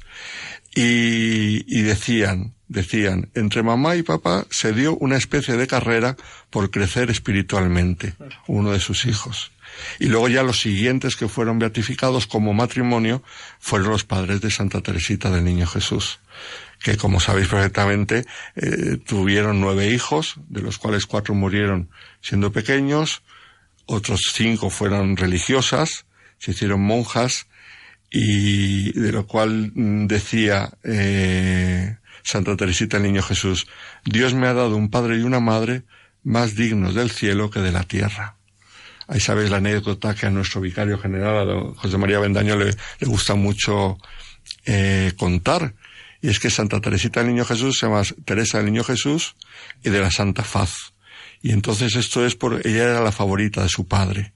Su padre tenía muchísimo cariño, eso lo cuenta ella en la, en la historia de, del alma. Y cuando ella se enteró que su padre estaba enfermo, ella ya era, ya era monja y desde el Carmelo se entera que su padre estaba perdiendo la cabeza. Que estaba perdiendo la cabeza y tuvo que estar recluido lo que entonces era un manicomio, en un sanatorio psiquiátrico durante un tiempo. A ella le dio un sufrimiento tan grande de saber que su padre estaba recluido en un sanatorio psiquiátrico, un sufrimiento tan grande que ahí es cuando ella añadió al nombre de Santa Teresa del Niño Jesús lo de la Santa Faz, porque se acordaba de la faz eh, sangrante y dolorida de nuestro Señor al, al, conocer los sufrimientos de su Padre. Eso es una cosa muy hermosa que cuenta Santa Teresa del Niño Jesús. Además es muy significativo que en este caso hay una enfermedad mental, es decir, que la enfermedad mental no ha supuesto un menoscabo para poder ser reconocido como santo por la Iglesia, ¿no? Que a veces parecería que el enfermo mental, bueno, pues ya está, ya ya bastante tiene con su enfermedad. Sin embargo, esto también es una realidad muy consoladora, pues para tantas personas enfermas, pues que, que todos los días tienen que lidiar por la, con la medicación para poder estar un poco mejor, pues también ver que hay para ellos un camino de santidad que es real. Claro, sí, sí. Es que la santidad es para todos, no solo para los sanos, sino para los sanos, para los enfermos, para todos. Esto es la hermosura de la vocación cristiana, que es todo, para todos. Se adapta a cada persona como un guante se adapta a la mano, mm, en las circunstancias en las que tengas, sean las que sean dentro de todos estos santos hay, bueno, claro, hay de todo tipo de profesiones, hay de todo. ¿Hay alguna profesión que destaque dentro de estos caminos de santidad o...? Alguna profesión no. Fijaos que hemos hablado ya de, San Isidro Labrador, que era mm, labriego. Hemos hablado de un peluquero en Nueva York hemos hablado de, de, otros matrimonios. Fijaos, tenemos uno de los casos más hermosos de los tiempos actuales, es el Beato Carlos de Austria y su mujer, que hoy en día está en proceso de canonización, la sierva de Dios, eh, cita de Borbón y Parma. Es el último emperador cristiano, el último emperador que era emperador de Austria, austrohúngaro. Y entonces fue un hombre de paz un hombre que trabajó mucho después de la Primera Guerra Mundial con el Papa Benedicto XV por traer la paz a Europa. Un hombre al cual la masonería nunca le perdonó que fuera emperador cristiano y que quisiera tener un imperio cristiano. Entonces la masonería hizo todo lo que pudo para quitarle el poder, que lo consiguieron, y él se aferró al poder porque creía que eh, delante de Dios era su, era su obligación, porque él estaba convencido de que era emperador por voluntad de Dios, y entonces eso lo interpretaron como aferramiento al poder, fue exiliado en Madeira, y, y, un hombre que se santificó, no por el hecho de que fuera exiliado en Madeira, murió en el exilio, se santificó por la misa diaria, porque fue un hombre mm, que se dedicó a la justicia social, por ejemplo, en, en su época, el, en Austria, el periódico de los trabajadores dijo que le llamó el emperador de los pobres, el emperador de los trabajadores, porque era un hombre con un sentido de justicia social tremendo, y se santificó haciendo el bien. Pero claro, la, leyenda negra y la prensa mm, de, mm, de, origen anticlerical lo han puesto como una figura eh, terrible y sin embargo fue un hombre de gran santidad. Antes hemos dicho de, de, los grandes emperadores y reyes de la Edad Media, pero junto a eso tenemos gente muy sencilla. Por ejemplo, tenemos una pareja valenciana que están en proceso de beatificación, Manuel Casesnoves y Adela Soldevila, que él era farmacéutico. Durante la guerra civil, pues fueron a por él. Sabéis que en la provincia de Valencia mataron sacerdotes religiosos y muchísimos seglares que han sido ya beatificados. Muchísimos. Entonces, a él le iban a asesinar y le arrestaron, pero providencialmente, la noche en que iban a por él, uno de sus trabajadores, que se enteró, fue al comité local de los milicianos y les dijo, don Manuel hace mucho por los pobres y por sus trabajadores. Lo que queréis hacer es una barbaridad y estáis cometiendo un gravísimo error. Y entonces, gracias a eso, se lo pensaron y le tuvieron en la cárcel mucho tiempo, le confiscaron todos sus bienes, pero no le mataron. Y después de la guerra, hizo lo que siempre había hecho, ser un farmacéutico que ayudaba a todos los pobres, que si no podían pagar, pues le daba la medicina, hacía lo posible que no se quedase ni un solo pobre de, de Játiva, era él, eh, y llegó a ser teniente de alcalde del ayuntamiento de Játiva, que ningún pobre se privase de medicinas por falta de dinero. Por ejemplo, tenemos ese caso. Eh, luego tenemos eh, en el ámbito, por ejemplo, del Opus Dei. Hemos hablado de algunos de acción católica. En el ámbito del Opus Dei, pues se han promovido varias causas de canonización de, de, matrimonios. Por ejemplo, uno que fue un gran médico, uno de los fundadores de la Facultad de Medicina, de la Universidad de Navarra y de la Clínica Universitaria, Eduardo Ortiz de Landazuri, con su mujer Laura.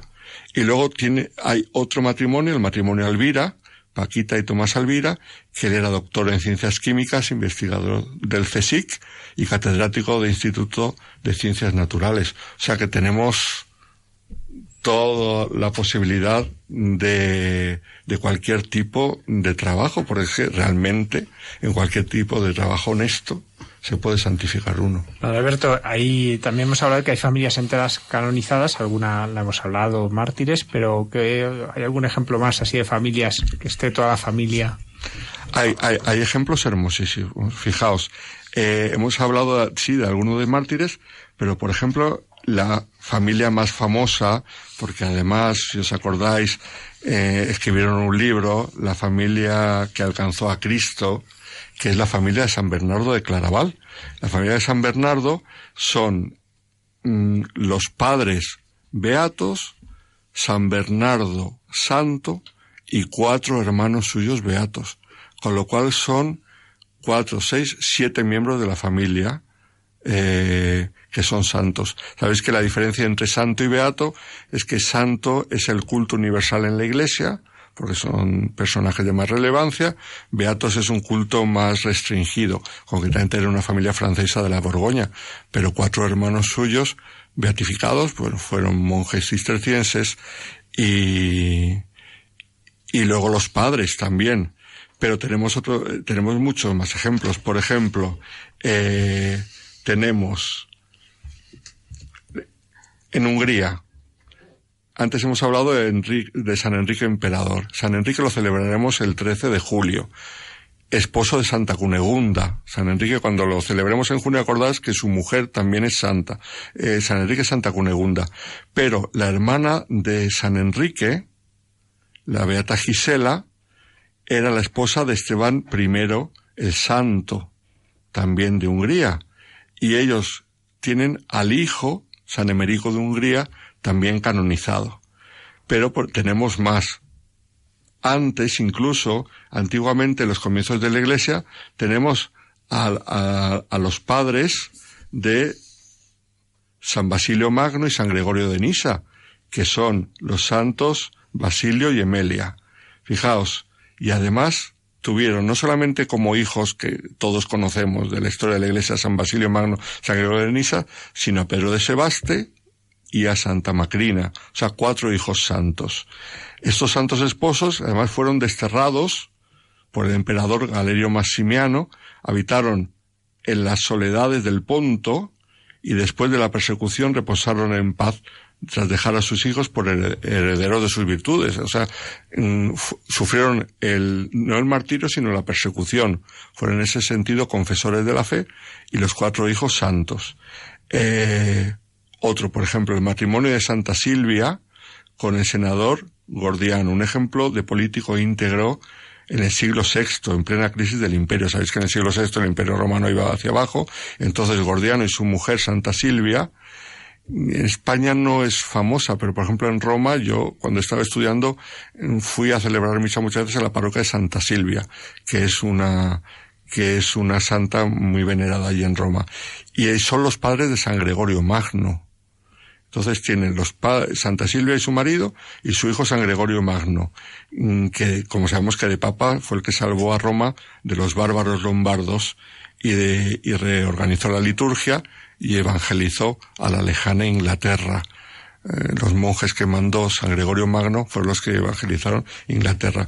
Pues esta es otra familia, tenemos muchas familias enteras. ¿Hay algún caso de que el marido o la mujer hayan asistido a la canonización, bueno, a la beatificación o canonización de, su marido o su mujer? Sí, yo no, me acordaba, pero mm, pensando, sí, tenemos el caso de Jana Barreta Mola, mm, beatificada y canonizada, ¿no? Mm, en el cual el marido asistió a la canonización. Y luego un caso que no querría acabar sin dejar de mencionar, muy hermoso de los muchos que podíamos mencionar en tiempos modernos, que es el de Jacques Maritain y su mujer Raisa Maritain, que, claro, se casaron siendo no creyentes, el Jacques Maritain era de familia protestante y ella era de familia judía, rusa. Entonces se casaron siendo no creyentes, siendo ateos, juntos se convirtieron, juntos se hicieron santos. Y están los dos en proceso de canonización, uno de los grandes filósofos del siglo XX, Jacques Maritain. Muchísimas gracias.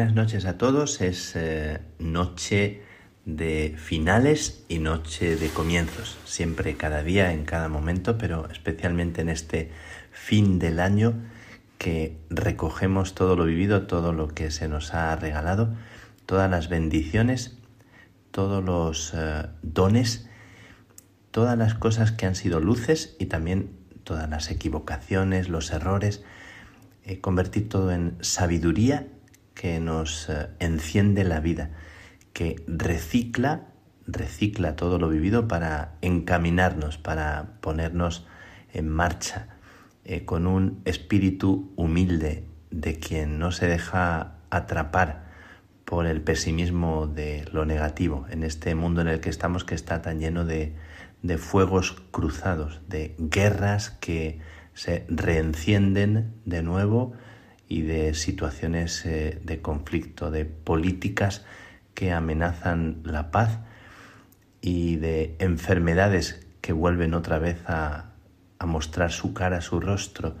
Nosotros y, yo me siento con vosotros en este compromiso de estrenar la vida, de volver de nuevo en cada paso a eh, querer como visualizar donde la vida se nos quiere regalar a centrar, a simplificar. Estoy en un lugar eh, muy especial, es un lugar eh, de una tierra muy herida y a punto de salir para, para mi tierra, para pasar este comienzo del año con, con los míos, que, que tanta ilusión me hace como deseo que vosotros también podáis vivir este tiempo con el calor de los amigos de la familia, de los lugares que os son queridos. Estoy en Albania. Albania es un país pequeño, es una tierra herida y bendecida, es eh, una tierra regada por sangre de mártires, un régimen comunista muy, muy férreo, muy duro, que trajo eh, consecuencias muy, muy duras para los cristianos de esta tierra. Las iglesias se convirtieron en, eh, tiendas, en eh, lugares de almacén, etc., y no se permitía públicamente la expresión de la fe. Murió mucha gente, muchos frailes, religiosos, sacerdotes, laicos, laicas, y ahora en este momento se ve, se dibuja en el rostro de la gente esta, como esta herida de la tierra y también esta reciedumbre se nota en el rostro de los hombres y de las mujeres, la arruga del sufrimiento, de la vida que, que continuamente se, se, pone a caminar y que, y que viene de una historia eh, tejida de sacrificio y de, y de dolor. Eh, una necesidad de curación. Estoy aquí, que es la tierra también de Madre Teresa de Calcuta, donde ella nació. Después de haber visitado su casa en, eh, en Calcuta, vengo aquí y su rostro, su imagen, la estatua de Teresa está por todas partes.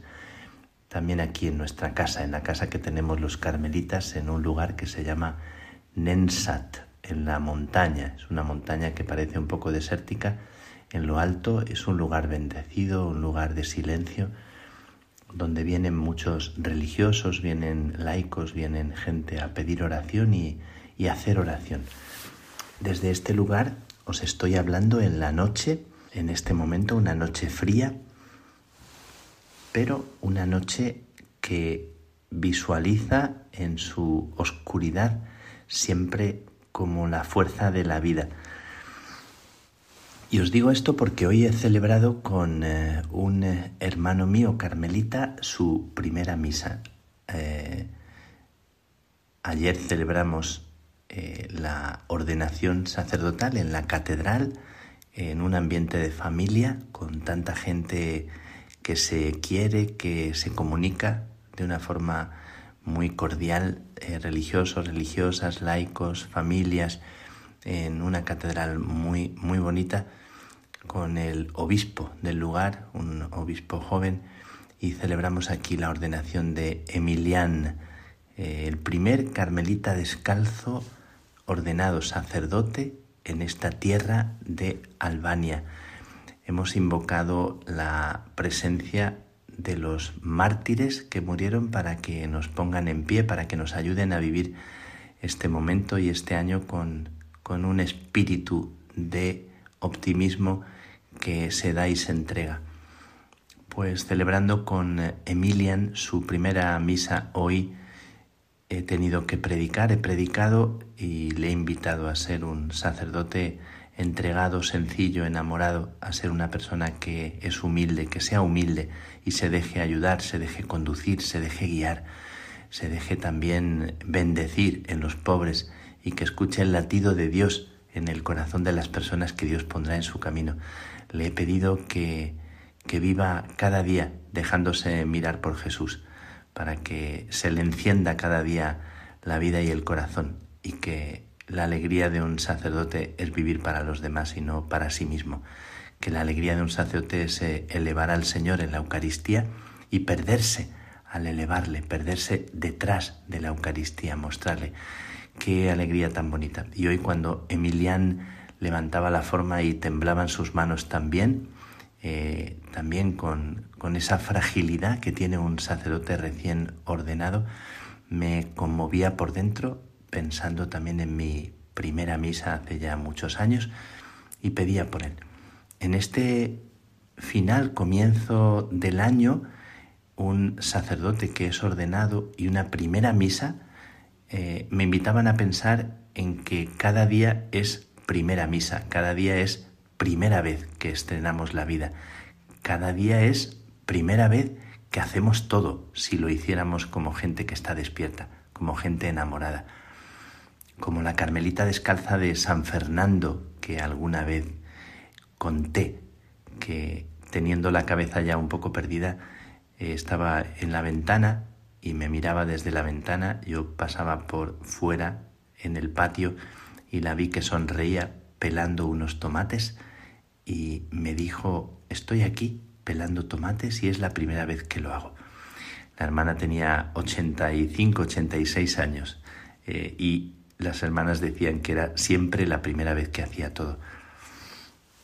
Me encantó esta actitud de la hermana de San Fernando en Cádiz y me parece que la vida afrontarla así como quien estrena cada paso, pues ojalá os lo deseo de corazón y me lo deseo a mí mismo, estando aquí, estando sobrecogido por lo que he vivido hoy, por el ambiente de la gente, por, por el calor de las gentes sencillas de esta tierra recia, de esta tierra seca y dura de gente que tiene que levantarse y, no rendirse después de tantas situaciones de sufrimiento. Pues mm, hoy quiero también recordar con todos vosotros eh, lo que ha sucedido en el conventito en el que estuve y desde el que os hablaba la semana pasada, el convento de unas carmelitas descalzas con las que he compartido unos días. Estos días también eh, ha fallecido una de las hermanas. En pocos días han fallecido dos y este año en ese lugar han fallecido tres hermanas.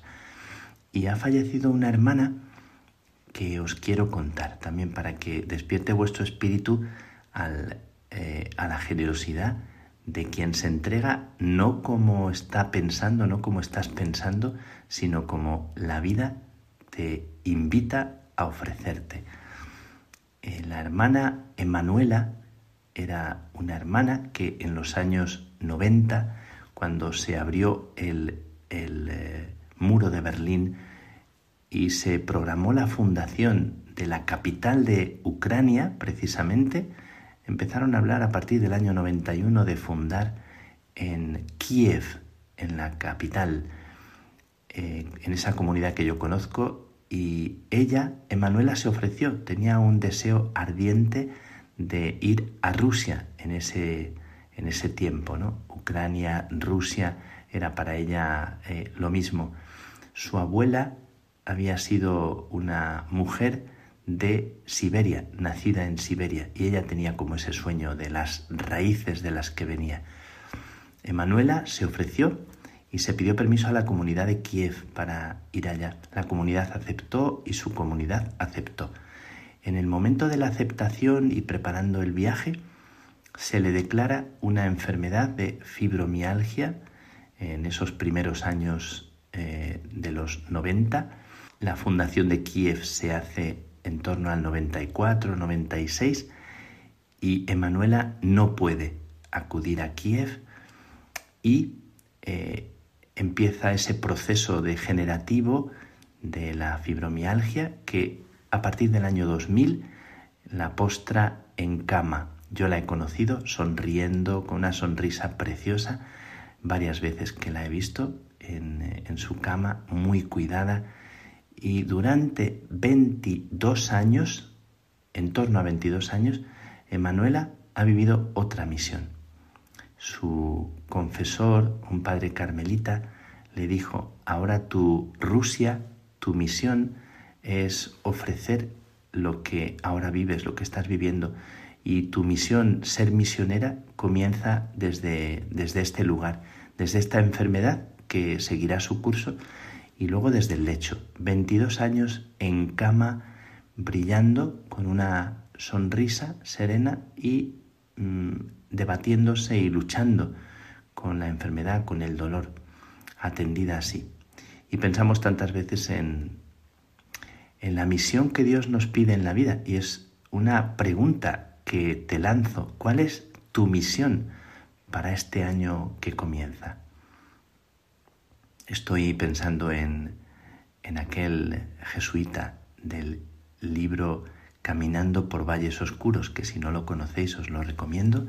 Es un libro muy interesante de un eh, hombre que tuvo que viajar a Rusia en una misión que creía una misión especial que Dios le pedía y lo que vivió fue una, una impresión y una misión eh, de infecundidad, de inutilidad eh, en un gulag, en, en una prisión y cuenta en su historia, en su vocación, la sensación de inutilidad y de estar perdiendo, perdiendo la vida y perdiendo el sueño que él tenía de servir precisamente también en, en Rusia. Y sin embargo, el libro es eso, la luz que brilla cuando se atraviesa una misión que crees ser inútil y te conduce a un lugar de fecundidad, a una tierra donde Dios hace fecunda tu vida a su modo y no al tuyo. Así que recordando a Emanuela eh, y su vida postrada en una cama, cuando nos pensamos a nosotros siempre tan eficaces, tan, tan queriendo doblegar el mundo, en el funeral de Emanuela, que también prediqué, dije que Juan de la Cruz, en uno de los textos que más me gustan, dice que hay algunos que quieren doblegar el mundo con su predicación o con sus acciones y que realmente lo que, lo que hace fecundo el mundo es el amor callado, el amor que se, que se entrega y se da sin querer que nadie se entere. Ese, ese amor del que habla Juan de la Cruz, que es, que es la perla, que es como el tesoro. Pues recordando a tantas personas que durante este año se nos han ido, que han entregado la vida o que se han apagado y que han sido velas encendidas. Eh, recordándoles a todos ellos, les pido que sean para nosotros luz. Recordando a Emilián, que hoy ha dicho su primera misa y, era así con esa frescura de un sacerdote que, que, estrena la vida, que por primera vez eleva al Señor en el, en el altar y que, y que hace visible en su perderse, en sus manos frágiles y de barro, hace presente el regalo de la vida. Eh, he dicho que en las manos, en tus manos, Emilian, cada día será Navidad. Cada día, ojalá para vosotros sea también Navidad, como está viviendo su Navidad, hermana Emanuela, y como Madre Teresa de Calcuta en esta tierra que piso ahora, fue Navidad con su entrega, con su cara arrugada y su sonrisa, fue Navidad para tanta gente. Eh, tu misión, mi misión, para este año seguramente no tiene que ver con nada espectacular, tiene que ver con algo que es muy auténtico, muy tuyo, muy verdadero, muy sencillo y también que requiere de ti una especial valentía y perseverancia y centrar la vida y simplificarla en algo que, que está ahí, justo dentro de ti.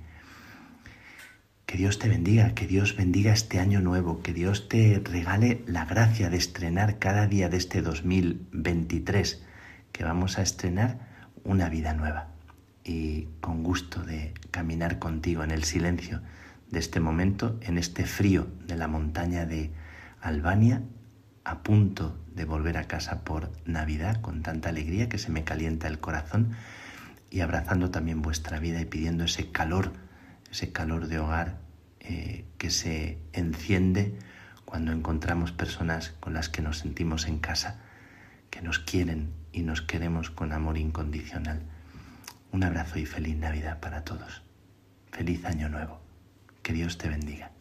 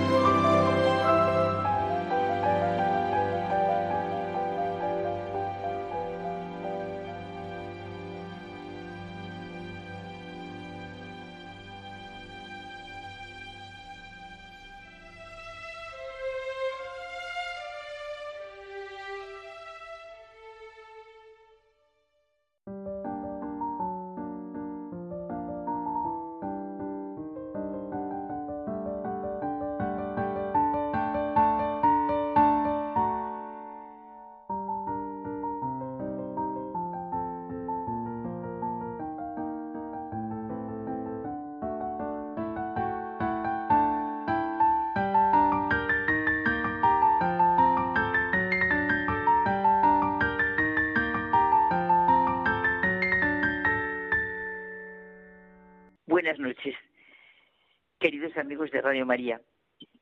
Pues José Manuel y yo vamos a continuar nuestro diálogo, ¿verdad, José Manuel? Así es. Nuestro entre tú y yo, esos diálogos que tenemos pues íntimos, y hoy lo centramos en la familia, que es mensajera de la alegría, porque la familia cristiana auténtica irradia luz y amor. Es claro, en estas fiestas navideñas todo lo que tú y yo hablábamos, pues celebramos la fiesta de la primera familia cristiana. San Juan Pablo II nos invita a mirar, ya desde Belén, al niño divino y las personas que están con él. Su madre y José, su padre putativo, qué luz irradia este icono de grupo de la Santa Navidad. María, José y el niño Jesús.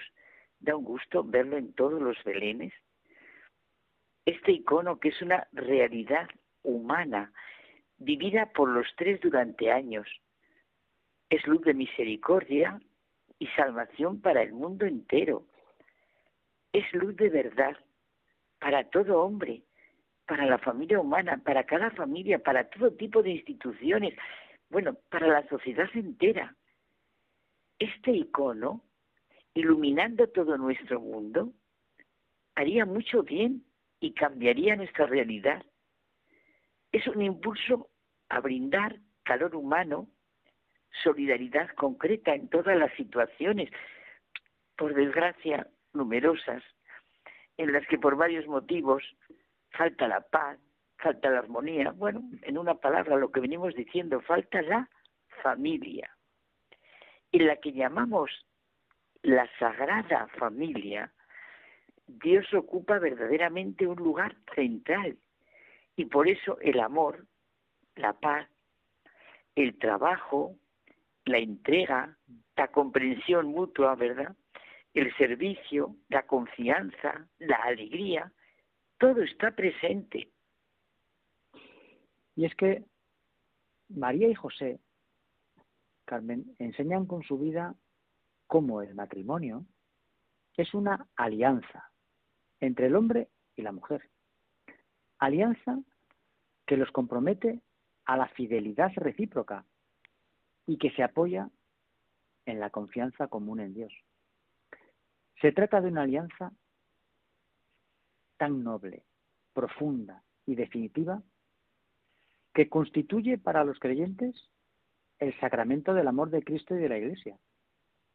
Y esta fidelidad, el matrimonio, es a su vez como una roca sólida en la que se apoya la confianza de los hijos. Sí, es lo que estamos comentando. Cuando padres e hijos respiran juntos esa atmósfera de fe, tienen una energía que les permite afrontar incluso pruebas difíciles bueno, como muestra la experiencia de la Sagrada Familia.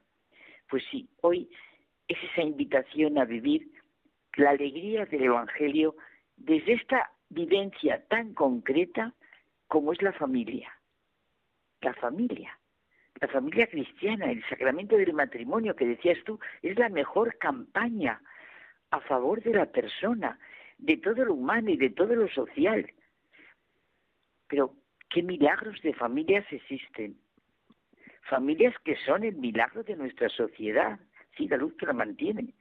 Dios se aseguró de que conociéramos el amor gratuito y así lo pudiéramos vivir y repartir.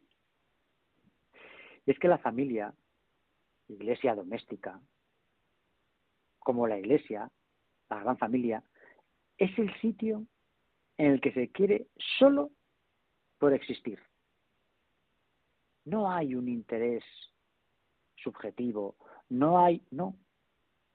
Entre la, entre la gente que compone la familia, el amor es gratuito. Y ahí tenemos que aprender cómo es el amor de Dios, esa gratuita, ¿no? Y realmente el amor compartido es la clave de la felicidad. Por eso, José Manuel, las verdaderas familias cristianas son una referencia de abnegación y de entrega donde siempre se puede aprender. es que el matrimonio cristiano es la mejor verificación de la gran capacidad de una mujer y de un hombre que se quieren. Y a través de su amor, Dios se hace torrente. Y claro, los primeros que lo experimentan son los hijos, sí, pero también amigos y sociedad entera. Sí, sí, estamos en unos días para sentir que la alegría del amor que se vive en la familia es también el júbilo de la Iglesia, como empieza la exhortación apostólica del Papa Francisco, la alegría del amor.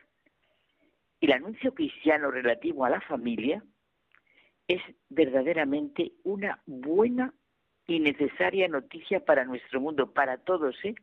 sin excluir a nadie, ni a ninguna institución, ni congregación religiosa, a nadie, a todos nos incumbe. Y por eso nuestra invitación a releer todos una y otra vez la Amor y Leticia. Sí.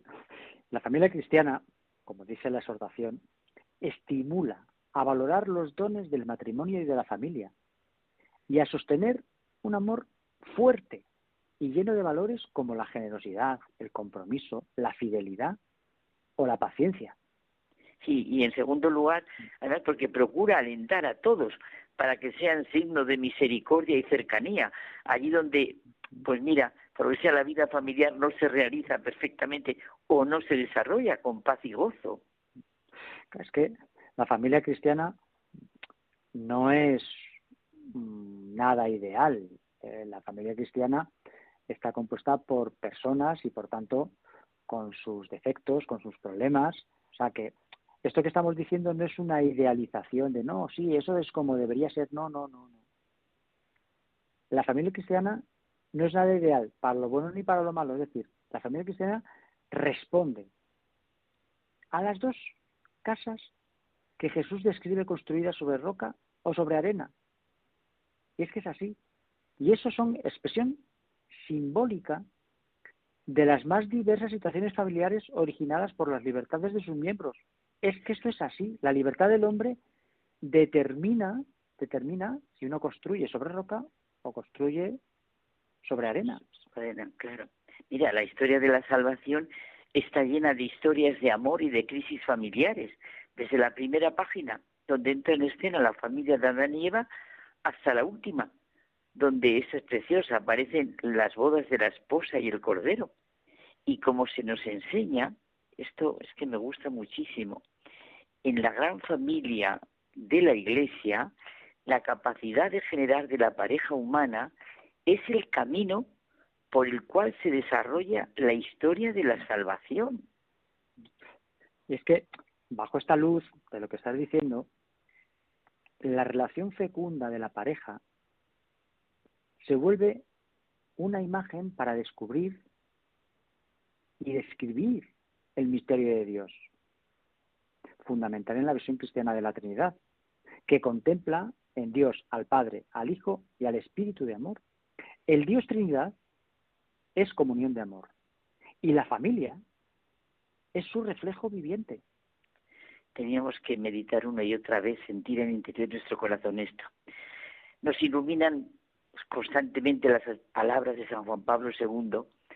Nuestro Dios en su misterio más íntimo no es una soledad, sino una familia. Cuando, ¿quién es Dios? Pues una familia, puesto que lleva en sí mismo paternidad, filiación y la esencia de la familia que es el amor. Ese amor en la familia divina es el Espíritu Santo, como dice él. La familia no es pues algo ajena a la misma esencia divina y ese aspecto trinitario de la pareja tiene una nueva representación en la teología paulina, y esto es el colmo, vamos ya, de lo que tiene que iluminar nuestra vida, cuando el apóstol la relaciona con el misterio de la unión entre Cristo y la Iglesia.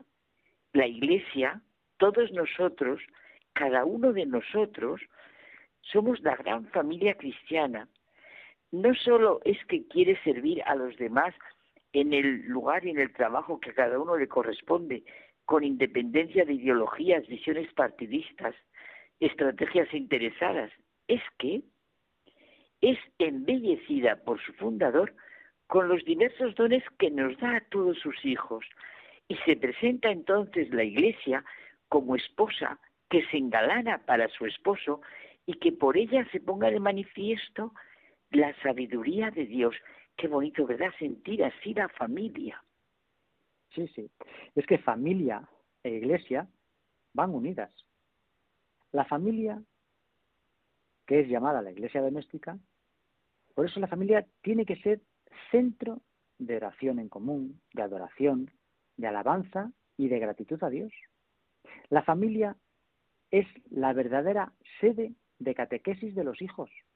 Es el lugar donde los padres se convierten en los primeros maestros de la fe para sus hijos, con su conducta, con su ejemplo, con su testimonio.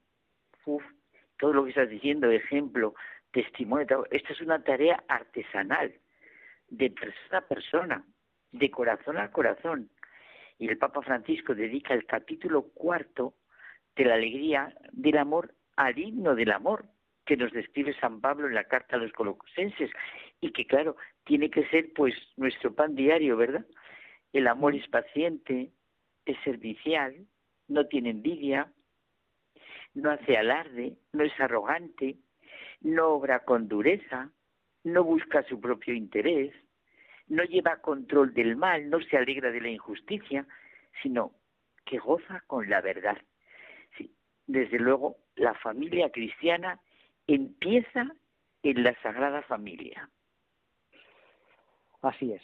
Bueno, Carmen, pues eh, yo no tengo más que despedirme hasta la semana que viene, ¿no? Nos despedimos en esas fiestas tan bonitas de Navidad hasta la semana que viene, ya hasta el año que viene. Efectivamente, hasta el año que viene.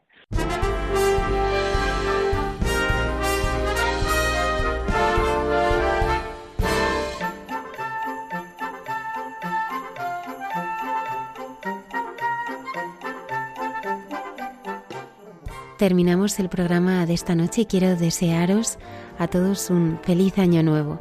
Agradecer también a Antonio Escribano que nos ha estado acompañando desde el control de sonido. El próximo viernes estaremos aquí con nuevos e interesantes contenidos. Gracias por acompañarnos.